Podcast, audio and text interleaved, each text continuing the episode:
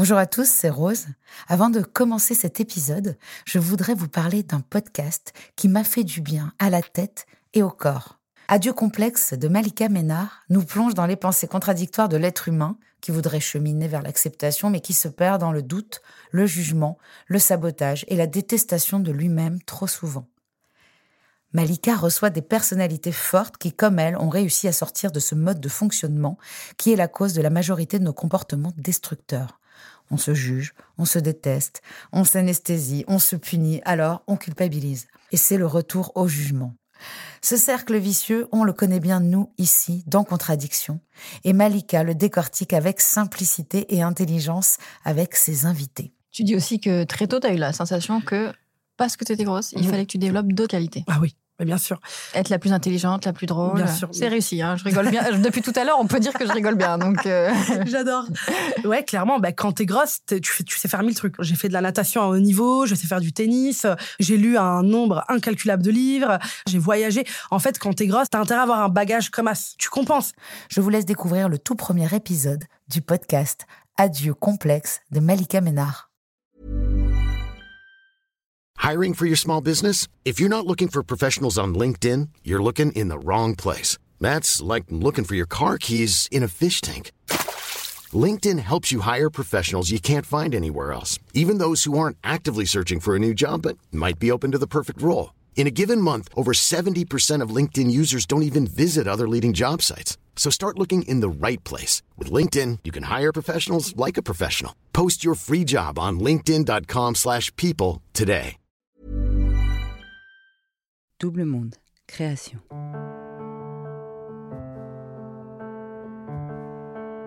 En fait, les addicts, et je suis sûre que tu te reconnais là-dedans, tout ce qui est hyper compliqué, les drames, c'est pour ça qu'on est des très très bons thérapeutes, parce que tout ce qui est chaos, euh, folie, euh, on connaît par cœur.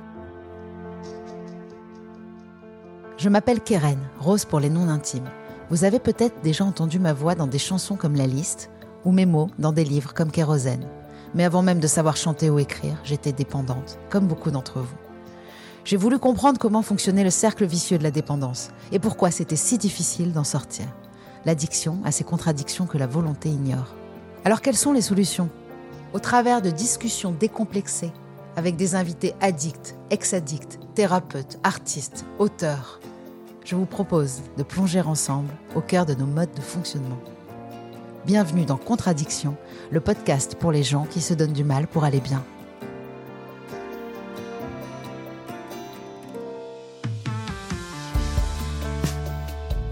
Et pour ne pas en manquer une ligne, rendez-vous sur les réseaux sociaux de Rose, de Double Monde et sur le compte Instagram Contradiction Podcast.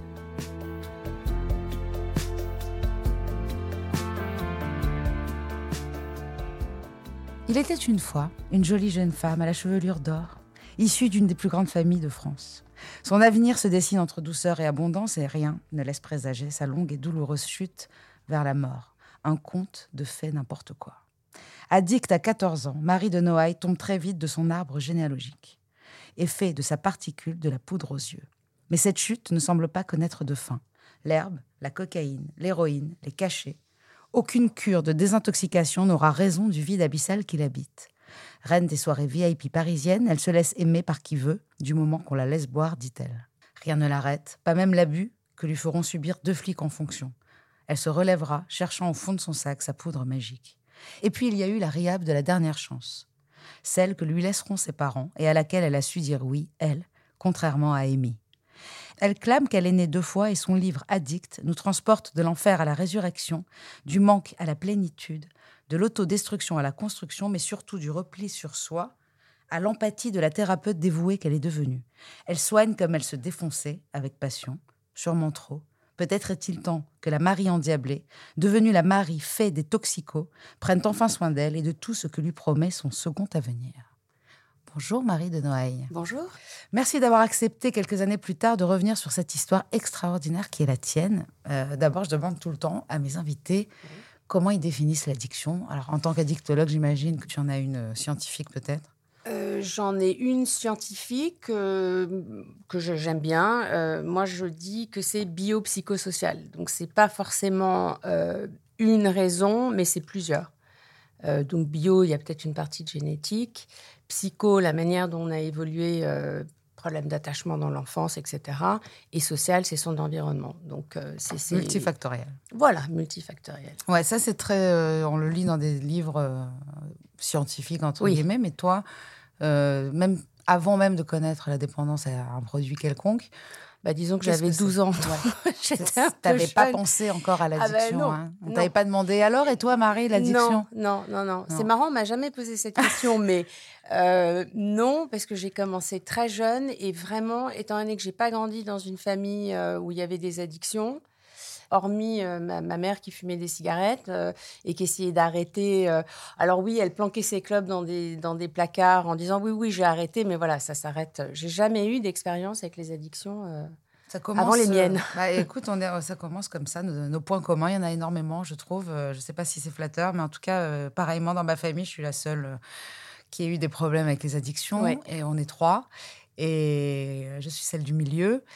Et ma mère aussi, elle avait juste les cigarettes. Elle a toute sa vie, elle essayait d'arrêter. Et pour elle, c'était grave. Oh là là, il faudrait que j'arrête et tout. Et moi, j'étais là à me cacher, à me droguer. Je me disais, mais c'est fou, d'où je viens? ouais. qui, est- qui est-elle? Qui est cette mère? Alors, tu es la seconde fille justement du duc et de la duchesse de Noailles, une grande famille aristocratique. Donc, est-ce que moi j'ai du mal à m'imaginer C'est une vie de château, c'est une vie. euh, Alors château, oui, il y en a un.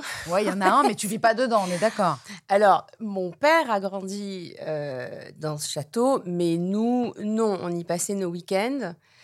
Euh, je suis pas sûre que j'avais vraiment euh, conscience de, de tout ça quand j'étais petite. J'ai grandi effectivement dans des endroits euh, assez exceptionnels, euh, enfin, je sais pas quoi, des appartements, des maisons, euh, mais j'ai l'impression qu'on a quand même été éduqués assez euh, normalement. Enfin, je- Simplement, un peu. Oui, oui, Ah oui, je- mais je veux dire par rapport au personnel, le personnel à la maison. Oui, enfin, j'avais une nounou que j'adorais Ouais, comme, oui, tout, comme le tout le monde.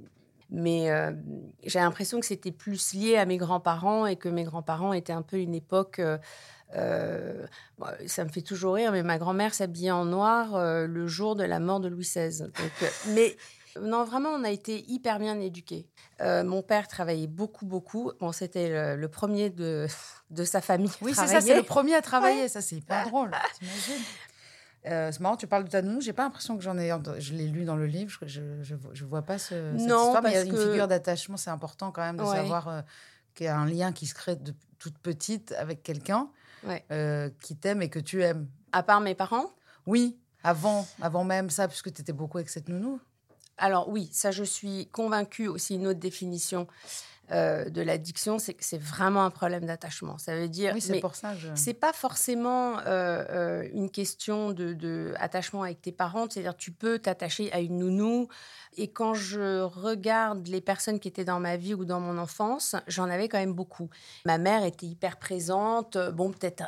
Peut-être à mon goût pas assez chaleureuse. Étant hypersensible, j'aurais voulu que ma mère euh, euh, me couvre de, de baisers 24 heures sur 24, me dise toutes les deux secondes qu'elle m'aimait. Et encore, je suis pas sûre que ça, Que ça aurait aurait comblé. Voilà, c'est ça. Mais ça, je m'en rends compte aujourd'hui. Mais Bah, C'était un peu l'objet de ma seconde question. En fait, tu manques de rien. Donc, euh, c'est ça qui est fou, c'est que De pourtant rien. tu écris que tu ne connais que le manque. Donc, c'est assez fou de comment de l'abondance peut surgir le manque, déjà. Et, Ouais. et donc, tu l'as toi-même as toi-même répondu. C'est vraiment ce manque de- que tu crois, en tout cas, euh, d'affection de ta maman. Tu dis, je voudrais qu'on m'admire, qu'on m'aime et surtout qu'on me le dise. Tu Mm. parles d'amour silencieux dans ta famille. L'amour Ouais. l'amour est là, mais il est silencieux. Je connais un peu ça. On n'est pas euh, prolixe en mots chez moi. Donc, euh, j'ai encore une fois, pour le- Ouais, tout le début, je me reconnais, sauf pour le château. Euh, est-ce qu'on peut, est-ce qu'on est malade de tout l'amour qu'on ne nous a pas donné ou de tout l'amour qu'on ne nous a pas dit? C'est la perception. En fait, euh, encore une fois, je m'en suis rendu compte euh, enfin, récemment ou il y a quelques années. C'est la manière dont moi je percevais l'amour des gens de ma famille ou de mon entourage. Donc j'avais toujours l'impression que c'était pas assez, ou je pense qu'en fait mes attentes étaient tellement énormes que ma mère aurait jamais pu, euh, c'est ce que je disais tout à l'heure, ma mère aurait jamais pu dire assez ou aimer assez fort pour combler ce vide.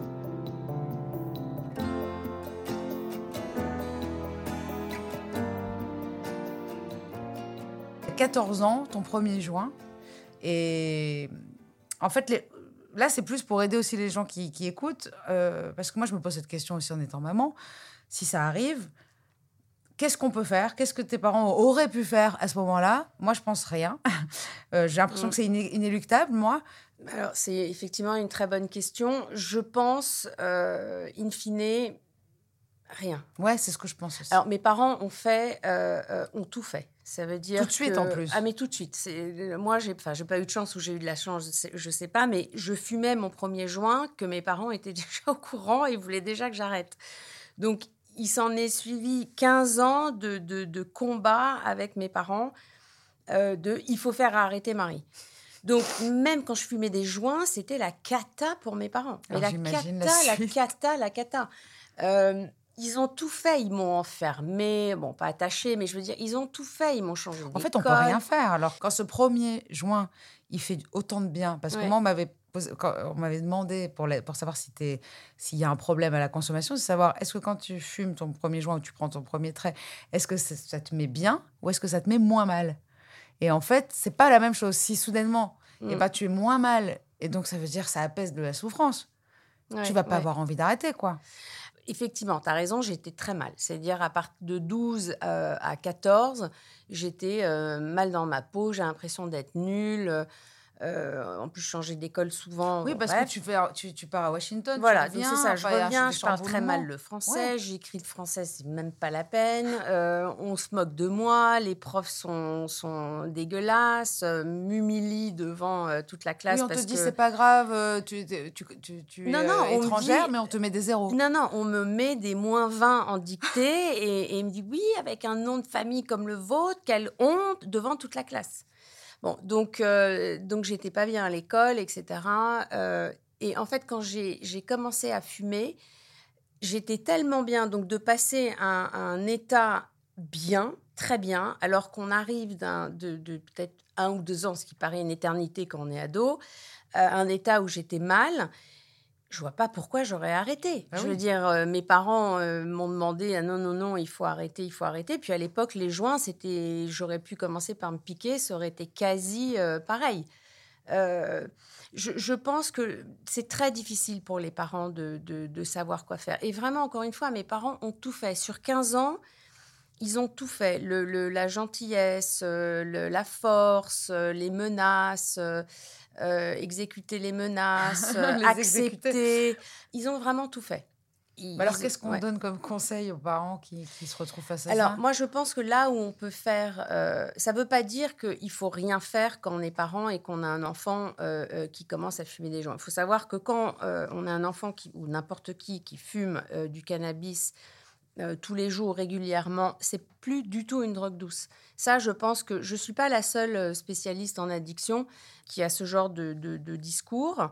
Euh, moi, j'ai des jeunes euh, qui sont psychotiques, qui, qui ont été en échec scolaire. Enfin, voilà. Donc, c'est pas.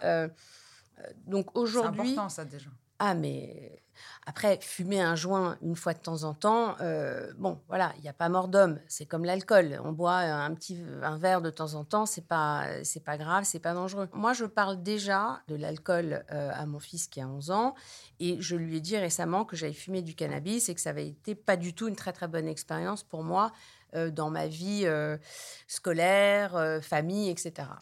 En fait, de 14 à 29 ans, t'as- tu as étouffé ta fragilité et ton hypersensibilité à coup de défonce de moins en moins mondaine. D'ailleurs, une très belle phrase qui dit Je vole assise par terre dans les toilettes. J'adore. Bah, en fait, c'est- un peu pour ça que je voulais, enfin, oui, que je voulais écrire ce, ce livre. C'est pour euh, pour expliquer que l'addiction c'est démocratique, c'est-à-dire que ça peut arriver euh, à des, filles, euh, enfin des gens qui sont hyper bien nés. euh, peu importe nos origines, moi j'ai fini au même endroit que des filles qui probablement étaient nées dans des milieux où avaient eu des histoires de vie, des parcours de vie terribles.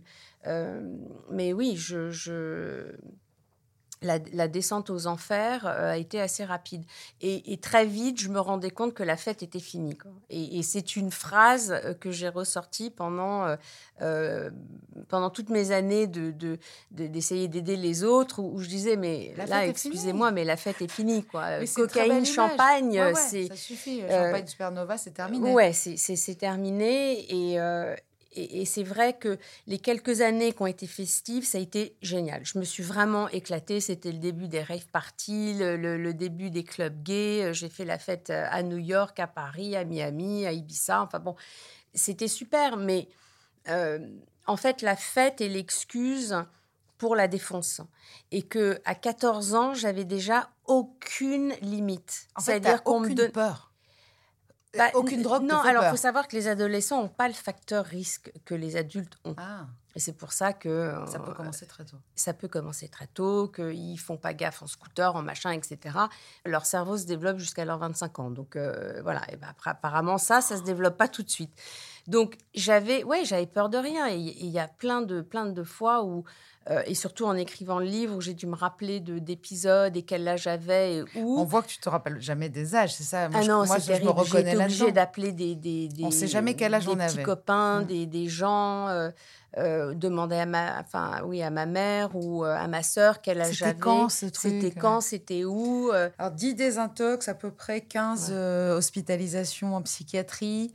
Euh, des traitements médicamenteux qui t'assomment, euh, ça prédomine toujours en France, hein, euh, il faut le savoir. Donc peut-être tu vas nous en dire quelques mots parce que c'est aussi l'objet de ton livre. Donc ça se solde par des échecs, en fait, toutes ces thérapies. Et en fait, on t'envoie dans les meilleures cures. Dès que ta mère entend parler d'un nouveau centre, d'un nouvel endroit, tu y vas, que ce soit en Suisse, ou aux États-Unis. Donc on est d'accord que l'argent n'a rien à voir avec le rétablissement euh, alors non, mais euh, faut savoir que même le dernier centre que j'ai fait, euh, qui est vraiment, c'est-à-dire j'ai commencé les, premiers centres parce qu'on avait écumé toutes les possibilités en France. et c'est vrai, et ça, ça a aussi été une des raisons du livre, c'est que bah, on me mettait en psychiatrie à Sainte-Anne. Euh, il faut savoir que quand on, hospitalise euh, quelqu'un à Sainte-Anne, c'est pas par pathologie. Euh, ou alors, il faut rentrer dans le service d'addicto. mais je connais, on est en psychiatrie. En voilà, fait, hein. et en fait, il te, t'hospitalise par secteur. Mm. Donc, chaque secteur, genre 5, 6, 7, a un bâtiment. 7, 8, 9, un autre. Et donc, je, me retrouvais dans des, des bah, vols au-dessus d'un nid de coucou. Ah, c'est drôle parce que je le dis dans mon premier livre, bah, je, dis c'est une vol au-dessus d'un nid de coucou. Il y a un mec qui bave, un autre qui court après ses clés, qui les jette. On a quand même une sacrée impression de pas du tout appartenir à ça. Et en même temps, moi, j'explique dans ce livre, je dis, mais en même temps, je suis là. Et si je suis là, il y a bien une raison. Euh, à mon avis, je dois aussi être comme ça. Enfin, à un moment donné, je me résigne, moi. Ah ouais, ouais. mais c'est pire. oui, je me résigne, je me dis, bah finalement, euh, ces gens-là, ils sont tous malades de, la tête.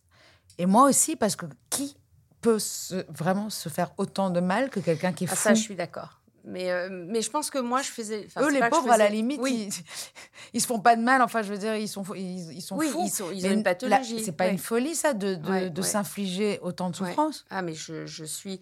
Et, et, je pense que moi, le fait de, de ne rien avoir. Euh, j'avais pas de, traumatisme dans, mon enfance. Et Dieu sait, c'est horrible de dire ça, mais il y a tellement de fois où je me suis dit, mais si seulement il y avait une raison à tout ça, si seulement on m'avait battu, euh, euh, je sais pas quoi, même un divorce, s'il vous plaît, un divorce que, que, je puisse expliquer aux gens pourquoi. Enfin, effectivement, c'est exactement la même chose, c'est-à-dire ce, cette espèce de déchéance. Euh, euh et souvent, je, je, dis, mais jamais j'infligerai ça à mon pire ennemi. C'est-à-dire, c'est mm. tellement abominable. Euh, espèce de truc autodestructeur, de souffrance physique. Puis on se dit plus jamais, et en fait on y retourne, donc c'est complètement fou. Puis moi, je. Ah, ça, c'est quelque chose je suis Comme toi, j'ai commencé aussi en disant, mais comment, euh, si seulement j'avais une bonne excuse, et j'avais rien. Bah oui, bah oui. donc c'est une folie. Bah, oui, et c'est vrai. Alors, pour moi, la psychiatrie, je voyais plus ça comme euh, en me disant, mais comment est-ce qu'ils peuvent espérer que on s'en sorte dans, dans, dans, des conditions comme ça? Parce que, hormis euh, te mettre dans une chambre, euh, te filer quelques médocs. il euh, y a rien, il se passe rien. Je dis comment comptez-vous me réparer? Ben non, mais c'est ça. C'est-à-dire moi, il y a un moment où franchement, et c'est peut-être ce qui m'a sauvée. Il y a deux trucs. C'est un, il y a un moment où je pouvais plus voir le, le, mal que je faisais à, à ma mère. J'en étais tellement consciente la plupart du temps, mais il y a des moments où, quand elle est passée dans, dans un autre, vraiment, elle était à bout. Euh, elle me disait, faut que tu ailles te faire soigner. Je disais, oui, oui, oui, oui, oui, maman, bien sûr, j'y vais. Alors, dans ces cures de désintoxication, alors le, le cannabis est déjà loin. Tu es déjà passé à, t'es déjà passé à la cocaïne, à l'héroïne. Ah ouais, ouais. Et Après l'héroïne, ça, comment tu la prenais euh, En sniff. Ouais, tu t'es jamais piqué? Non. Ouais. En fait, je vais tellement à fond euh, dans, dans, dans les produits que. Tu les épuises? Mais vraiment. T'en as marre? Mais j'en ai marre. L'héroïne, quand même, j'ai commencé à 15 ans. Et quand je revois des photos de moi à 15 ans, c'est je, suis une enfant, quoi. Une enfant. Et j'allais dans le 18e à la Goutte d'Or euh, acheter comme tout le monde, quoi.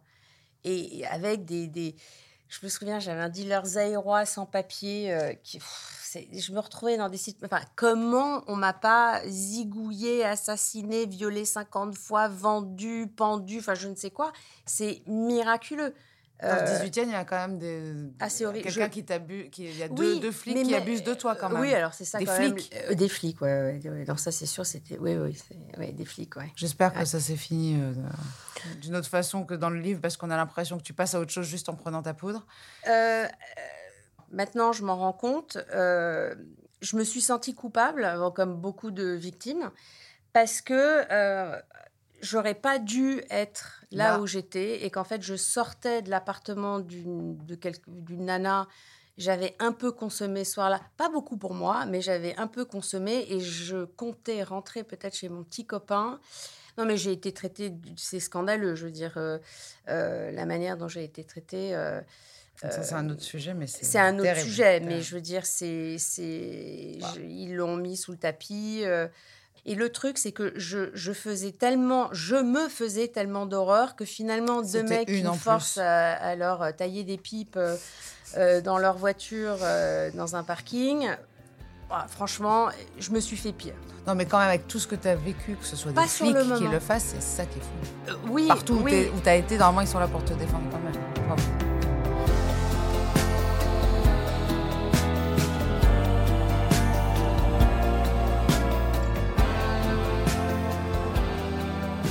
Vraiment, un moment, euh, euh, j'en ai eu marre.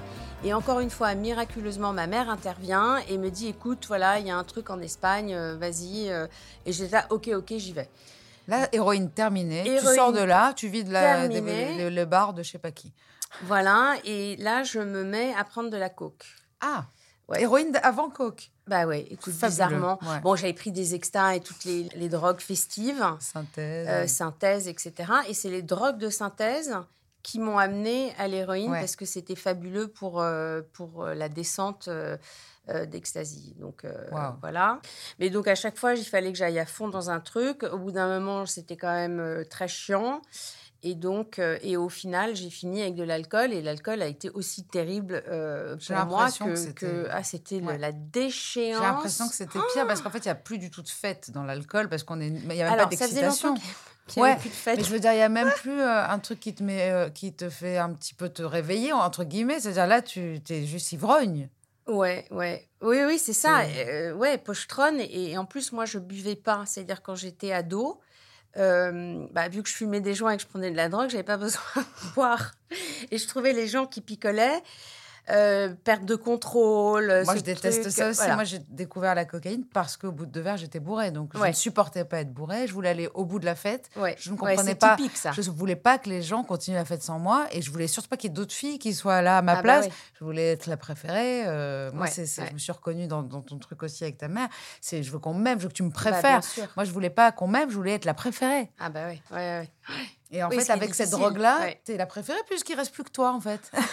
Alors, c'est forcément. Elles sont toutes Elles couchées sont depuis toutes couchées, bien elles vont être toutes fraîches demain, elles vont, et machin. Toi, t'es la préférée, mais demain matin, tu vas moins rigoler. Oh, bah, Et, c'est déjà euh, le matin, ouais. normalement, bah, 6-7 heures. Je te dis demain matin, je te parle du lendemain d'après. lendemain. ouais, ouais, ça, je, ça, je, ça, je, je Donc là. On est, on est passé à l'alcool, donc c'est carrément euh, une autre, un autre trip. hein. Euh, au bout de, tous ces, de toutes ces cures, il y en a une dernière, en fait. Il y en a une dernière. Il y en a une dernière. D'abord, tu racontes que le, tu racontes, tu, tu dis euh, très intelligemment, il faut qu'on comprenne ça. Le sevrage, c'est pas ce qui est le plus difficile. Mm. Euh, il suffit de se forcer, mais la guérison, Alors, ça en revanche. quelle.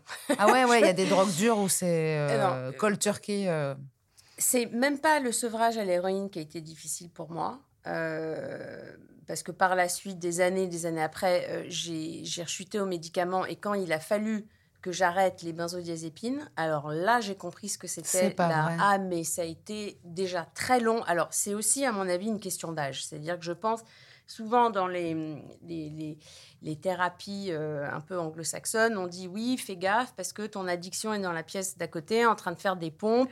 Et si tu rechutes, tu reprendras ton addiction là où tu l'as laissée et pense pas que ça va être euh, comme au premier jour. Et Dieu sait que c'est vrai.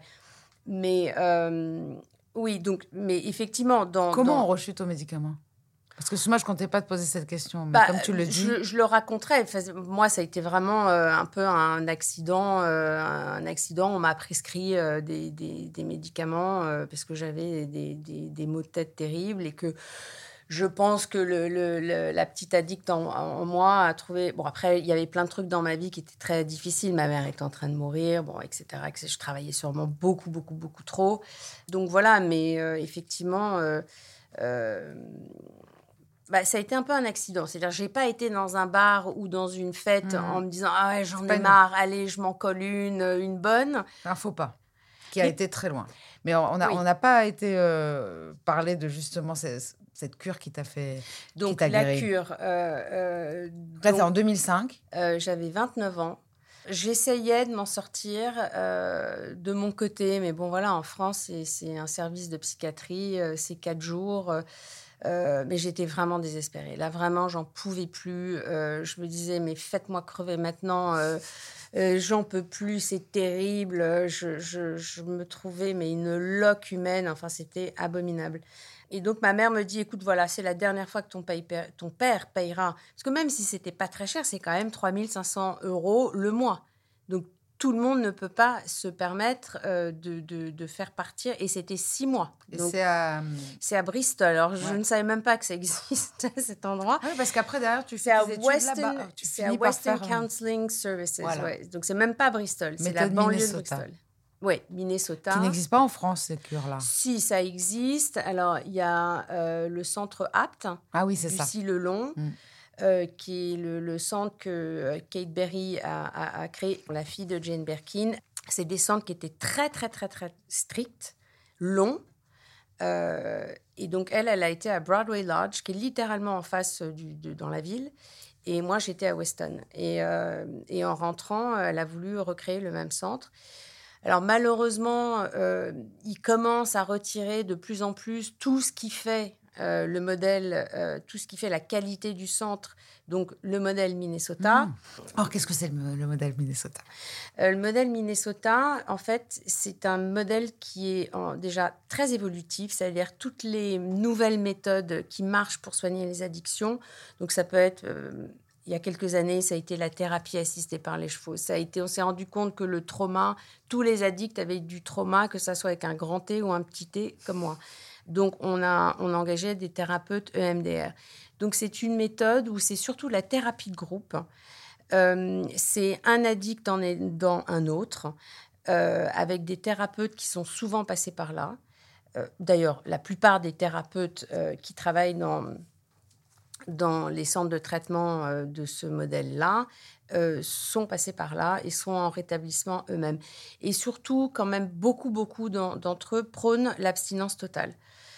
Et surtout, ils, ils pensent que les addictions comportementales, euh, c'est pareil que, c'est-à-dire qu'ils traitent autant un trouble alimentaire, une addiction au sexe, que euh, quelqu'un qui a pris de l'héroïne euh, ou de l'alcool. Voilà. Et puis, c'est des traitements qui sont quand même un peu plus longs. C'est 28 jours minimum, et si ce n'est plus. Donc, moi, c'était six mois. Six mois, ça Pas me, mal. paraissait, ah ouais, ça me paraissait une éternité. Et après, tu passes euh, le stade au-dessus, c'est toi qui Oui, deviens ça. thérapeute. En fait, c'est un système de, de, où il commence à te responsabiliser, à te donner des, des, à Apt, parce que j'ai bien évidemment fait Apt aussi, euh, à Apt, c'est que tu étais chef de maison. Donc c'est toi qui devais aller réveiller tout le monde le matin. Il y a des tâches, ouais. Voilà, tu devais surveiller que le ménage était bien Ouais, fait. c'est hyper dur, j'ai vu. Il y a des tâches tout le temps. Enfin, c'est- Alors, tous les centres, même ceux à 125 Tout le 000 temps. dollars le mois, tu passes euh, la serpillière, tu fais le ménage, tu fais ton lit. En fait, C'est des choses fière de simples. faire des Bah, choses bien que tu sûr, faisais plus, euh, bien sûr. Mais je trouve ça très bien parce que si tu es assez déglingué pour avoir besoin d'un centre de traitement, forcément, faire ton lit euh, ou euh, laver ta tasse derrière toi, euh, c'est pas vraiment le genre de choses que tu, que tu fais. que, que tu faisais avant. Mm. Et, et au final, c'est te réapprendre. Moi, on a dû me réapprendre, enfin, même pas me réapprendre, on a dû apprendre à vivre. C'est-à-dire que, euh, oui, et c'est vrai que commencer par des petits trucs, genre euh, être responsable de, de, de- de petites tâches. Euh, Ou d'autres arrivants, ou justement. d'autres arrivants, euh, les accueillir. Alors, ce qui est marrant, c'est que je me souviens d'une grecque euh, qui est arrivée évidemment complètement défoncée comme moi et qui s'endormait sur les toilettes. Et, et, hum, donc voilà, c'est en fait, tu, tu, tu, En plus, tu te revois là-dedans, tu te dis, Bah, j'étais bien comme ça. Donc, je Bah, sais que moi, ça sûr. m'est- ça m'est souvent arrivé de voir des gens dans un état et je me disais, Oh et je Bah vois que c'est un enfer à vivre pour les gens autour. Et je, et, et je dis, mais c'est est horrible, c'est infernal. Et souvent, on me dit, ouais, enfin, on a ouais, vécu ça pendant bien 15 ans. sûr. Parce qu'on a exactement aussi le même euh, nombre de, de, de consommation 15 ans. Moi, Ouais. j'ai commencé juste 10 ans bien. moi, j'ai arrêté à 39 ans et toi à Ouais, 29, tu vois.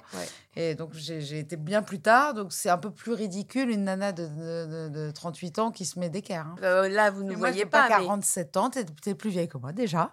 oui. Non, mais franchement, tu fais, euh, je préfère le, le dire, c'est-à-dire qu'on a l'impression que il ne- tu n'as jamais rien pris Ouais. du tout, que Ouais, tu ouais. as au moins 10 ans de moins que ce que tu. Ouais, ouais. c'est impressionnant. Bon, ça, c'est aussi un peu génétique, mais, euh, mais euh, oui. Et alors, bizarrement, c'est une chose qui, qui, qui m'a motivée pour arrêter. Alors, moi aussi. hyper vénale. Je me suis dit, mon Dieu, et pourtant, j'étais pas euh, le côté un peu hyper soigné, etc. Je l'ai plus su avec, avec le clean et le Bah rétablissement. oui, parce qu'on a envie de prendre Voilà. soin de nous et petit à petit, il y a un cercle vertueux. Oui, on puis tu deviens- On se trouve jolie en fait à un bah, moment.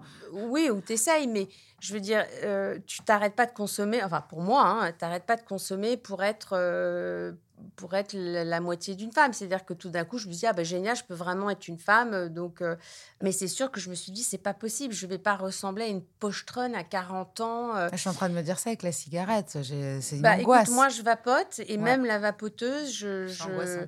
Alors, je... c'est marrant. Je pensais à ça ce matin, mais maintenant, je me gave de, de pilules, mais c'est des compléments alimentaires. Mm. Alors, j'en ai un pour le cycle féminin, j'en ai un autre pour je sais pas quoi. euh, es en bonne de santé la- là? Bah, euh, oui, enfin, oui, parce que j'arrive à un âge où, où, voilà, il faut que tu, tu, tu le sois et c'est la mode. des- aussi. Je fais beaucoup euh. de sport, ouais, ouais. Ouais, mais en fait, bon, cette cure, donc. Donc, qui cette se, cure, qui se six base. mois quand ouais. même. hein. Six mois. Et en Très- fait, cette cure-là, elle t'a donné envie de faire des études de psychologie, d'être. euh, co- comment c'est possible d'un coup que tu- deviennes la- une des meilleures de ta promo, que tu es. Ouais. euh, enfin, euh, dis- dis-moi exactement ce que tu as, parce Bah, que c'est hallucinant ce que tu as fait après Alors, ça. le modèle Minnesota, c'est ça aussi. Ça veut dire que euh, ma thérapeute, euh, savoir quand même, elle, elle criait, parce qu'elle criait souvent, mais elle criait souvent Oui, vous allez pas me faire chier, moi j'ai vendu mon cul pour cinq livres. Donc, elle n'était pas vouée à être thérapeute. C'était une addicte comme moi. Et, et c'est vrai, quand je la voyais, parce qu'elle était très, très autoritaire, elle m'a sûrement sauvé la vie. Je me disais, mais comment cette... je- J'arrivais pas à, à- à concilier... euh, euh, elle s'appelait Karen. J'arrivais pas à, à concilier cette Karen défoncée qui, qui, qui faisait des passes à 5 livres, ça fait 10 euros, quoi, euh, et la thérapeute euh, hyper, vraiment que tout le monde craignait, etc. Bah, c'est ça le modèle Minnesota. Et c'est ça aussi le- l'essence de ce livre. C'est que j'ai pas écrit ce livre pour raconter mon histoire de déchéance. D'ailleurs, il y a quand même plein de trucs que j'ai pas mis parce que je me suis dit, bon, euh, c'est pas la peine non plus de tout mettre. Mais c'était plus pour raconter l'après. Euh, et, et- et la première surprise de l'après, ça a quand même été moi. Parce que jamais j'aurais pu croire que je sois prise à l'université, sans piston, sans rien, que j'ai une bourse, que... parce que voilà, ben, en fait, tu as toujours ce- cette espèce de, de manque d'estime, euh, de peur. Moi, ce qui me faisait très peur euh, juste avant d'arrêter, l'année avant que j'arrête en 2005, c'est que je me suis dit, mais comment je vais faire pour vivre? C'est-à-dire que je regardais des gens. Oui, tu les appelles les ovnis. Mais Pour oui, toi, les gens possible. qui se lèvent le matin, qui ont un travail, euh, puisque moi, j'étais une, une addicte. euh, j'avais aucune euh, gérabilité. C'est-à-dire, j'étais, voilà, pourtant j'étais talentueuse, je pense pas être con, euh, mais j'arrivais pas à, à gérer. ou voilà, c'est-à-dire que je fonctionnais pas du tout. Alors, il y a des addicts tu qui sont dysfonctionnais, surtout. Ouais, même pas. Que je fonctionnais fonctionnais pas. Ouais. C'est même pas du dysfonctionnement. C'est du, c'est, tu fonctionnes pas. Pas. Si de temps en temps, mais je veux dire, euh, euh, euh, dès que j'essayais de, de faire quelque chose, euh, mes addictions passaient toujours avant, que je le veuille ou pas d'ailleurs. Le modèle Minnesota, c'est aussi montrer les anciens patients ou euh, des gens qui font partie de, de groupes d'entraide euh, viennent dans les centres et ils ont 6 mois, 1 an, 10 ans, 20 ans d'abstinence. Et tu, tu vois. Et au début, je trouvais ça tellement dingue que je me disais, OK, ça marche pour eux. Vraiment, ça me fascinait, quoi. Les mecs, et d'ailleurs, même ceux qui devenaient thérapeutes ou assistants thérapeutiques, donc c'est ceux qui travaillent dans les centres mais qui ne sont pas encore thérapeutes, chose que j'ai fait aussi. Je me disais, mais c'est pas possible, on n'est pas pareil, euh, euh, etc., etc. Et, euh, et, et- et donc, c'est c'est assez extraordinaire de Mhm. voir. euh, euh, En fait, on, on va de surprise en surprise avec la, la- la sobriété. ouais. Et au-delà de la sobriété, vu qu'il y a un programme euh, que je, que je connais aussi bien, il y a un rétablissement. Donc, il y a beaucoup de choses qu'on met, qu'on met en pratique. En fait, euh, Ouais. les principes du programme, on les met en pratique dans notre vie.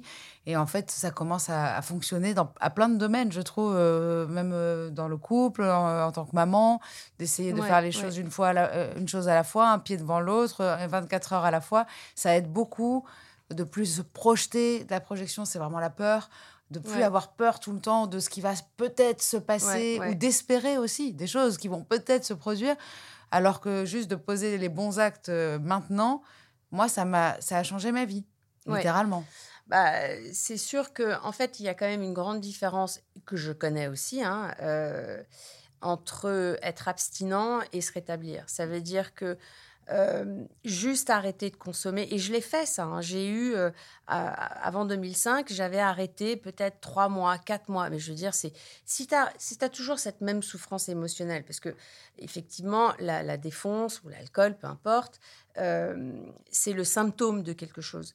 Donc, si tu as encore le- le- la cause du problème, tu vas être hyper mal. Euh, moi, ce qui m'a fasciné dans, dans, dans ce programme et dans ces centres et dans cette méthode, c'est que euh, j'ai été capable de, de faire des choses euh, que je pensais impossibles. et de Déjà, faire les choses différemment surtout de fonctionner différemment oui, et puis de, de, de fonctionner différemment, euh, de, de changer mon relationnel, le mode de vie mon mode de vie. La première fois que j'ai mis un chèque dans une enveloppe pour payer mon téléphone, j'ai... mais je n'y croyais pas. Mais moi quand je vais à la poste je suis encore contente Mais hein. moi aussi, Ah ouais. ouais, Moi, c'est je des continue trucs. à, ouais, je continue à être super contente quand je j'ai je, Parce que j'édite les- une facture Bah, oui, parce qu'en fait, les addicts, et je suis sûre que tu te reconnais là-dedans, c'est-à-dire que tout ce qui est hyper compliqué, les drames, c'est pour ça qu'on est des très très bons thérapeutes, parce que tout ce qui est chaos, euh, folie, euh, on connaît par cœur. Et la mort, même, enfin, y a- je m'aperçois que je gère beaucoup mieux euh, les choses Bien graves. sûr. Par exemple, il m'est arrivé l'année dernière donc ce cancer du sein. Euh, j'ai eu quelque chose vraiment de, de, Ouais. de résilient par rapport à ça. Ouais, Euh, ouais. Pas euh, de pas de complainte ou en tout cas pas de victimisation. Enfin, il y a un truc genre voilà, maintenant on prend les choses une par une, on fait tel Ouais. examen, telle chose, tel truc. Mais les petites choses de la vie, c'est ça le problème. Ça, Bah, ça, pour ça, euh, parce que Là, bon, pour moi, ça, on est mort. j'ai- j'ai pas eu de cancer, mais j'ai eu des, des- des problèmes de santé, et c'est vrai que euh, on a une résilience. Et surtout, je, c'était après, je sais pas, peut-être que tu me diras le contraire, mais euh, quand tu as vécu dans, dans, dans l'addiction, euh, même si c'est toi qui consommes, je veux dire, c'est pas toi qui choisis d'être comme ça. Et, et on commence maintenant à, à- à dire oui, bon, l'addiction en France, hein, c'est une maladie, euh, c'est pas, enfin, c'est pas de leur faute entre guillemets. Tu choisis pas d'être comme ça. On choisit de consommer la première fois, en tout cas, mais on choisit pas d'être dépendant, quoi. Euh, non, moi à 12 ans, je me suis pas dit ah bah oui, je vais devenir toxico, euh, ça va être ça que génial, machin, c'est ça que je veux ça faire. que je faire. Quoique je me le disais un petit peu, mais je veux dire, t'étais aussi un peu en admiration devant Ouais, le livre de, Ouais, de Christiane F. Ouais. C'est fou parce que oui, il y a plein de toxicos comme ça qui voyaient pas ce livre comme un drame, mais comme quelque chose de Bah, C'était fascinant. hyper excitant, c'était rock'n'roll. Moi, ça m'a fait flipper. Bah, euh, Moi, j'ai toujours eu peur des drogues dures, entre guillemets, Ouais. celles, euh, enfin, toutes celles qui te font perdre le contrôle et tout ça. J'ai ah, vraiment. Parce que cocaïne, tu perds pas le contrôle. En fait, tu crois que tu, l'as- tu le gardes, en tout cas. Mais il n'y a pas Ouais. d'hallucination, il n'y a Ah pas oui, ouais, d'endormissement, de chute, de piqué du nez, tout ça, tu vois.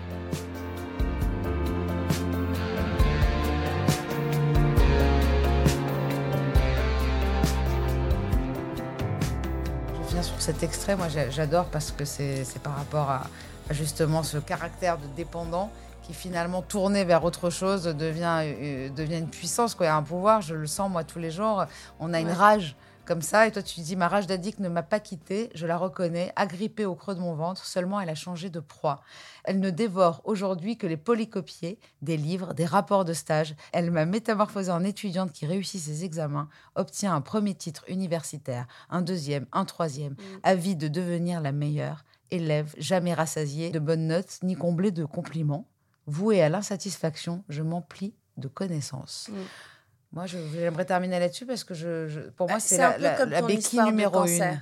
Tu vois, c'est, c'est, je, je pense, euh, je pense que quand, quand tu as connu l'enfer et que tu t'en es sorti, tu te rends compte de, de, de la force euh, que tu peux avoir pour combattre quelque chose. Et bien évidemment, si tu as pu combattre tes addictions, c'est pas un petit cancer du sein qui allait te faire euh, chavirer, quoi.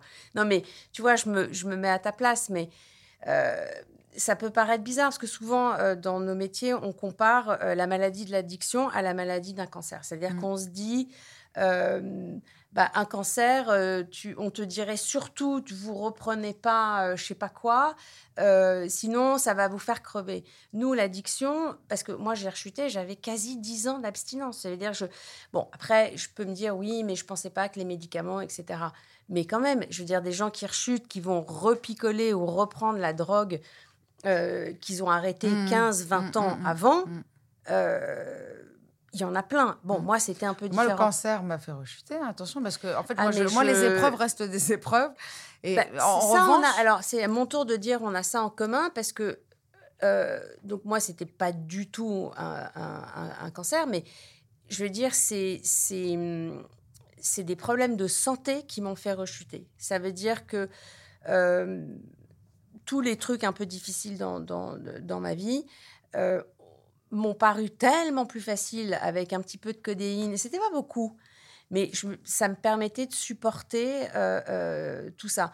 Mais c'est vrai que en plus, malheureusement, notre cerveau sera perpétuellement et bon moins qu'avant.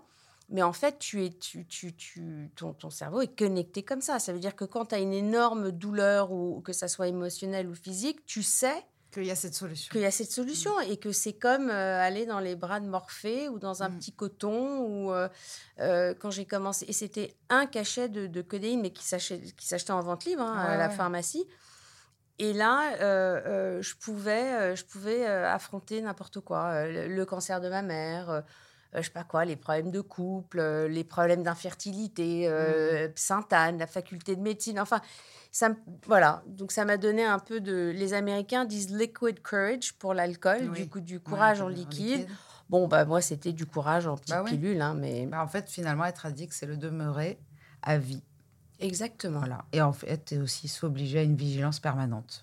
Exactement. je pense qu'on est aussi d'accord Ah là-dessus. ouais, alors ça, ouais. Voilà, ta vie, elle est, elle est passionnante, je- elle n'est pas de tout repos. La tienne aussi. Même moi, euh, même en ayant vécu pas mal de choses, franchement, j'ai pris des, des- des grosses. euh, Mm. C'était assez douloureux, franchement, et, et merveilleusement bien écrit. Je le conseille vraiment. Addict aux éditions Grasset. Merci beaucoup, Marie, d'être venue Merci euh, beaucoup de m'avoir reçu. Merci.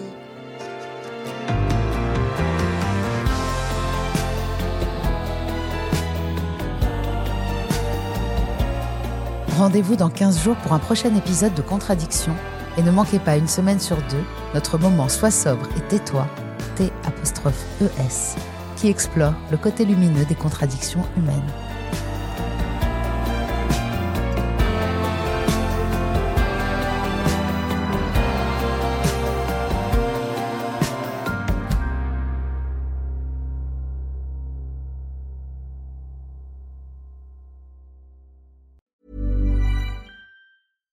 Hey, it's Paige DeSorbo from Giggly Squad. High quality fashion without the price tag. Say hello to Quince.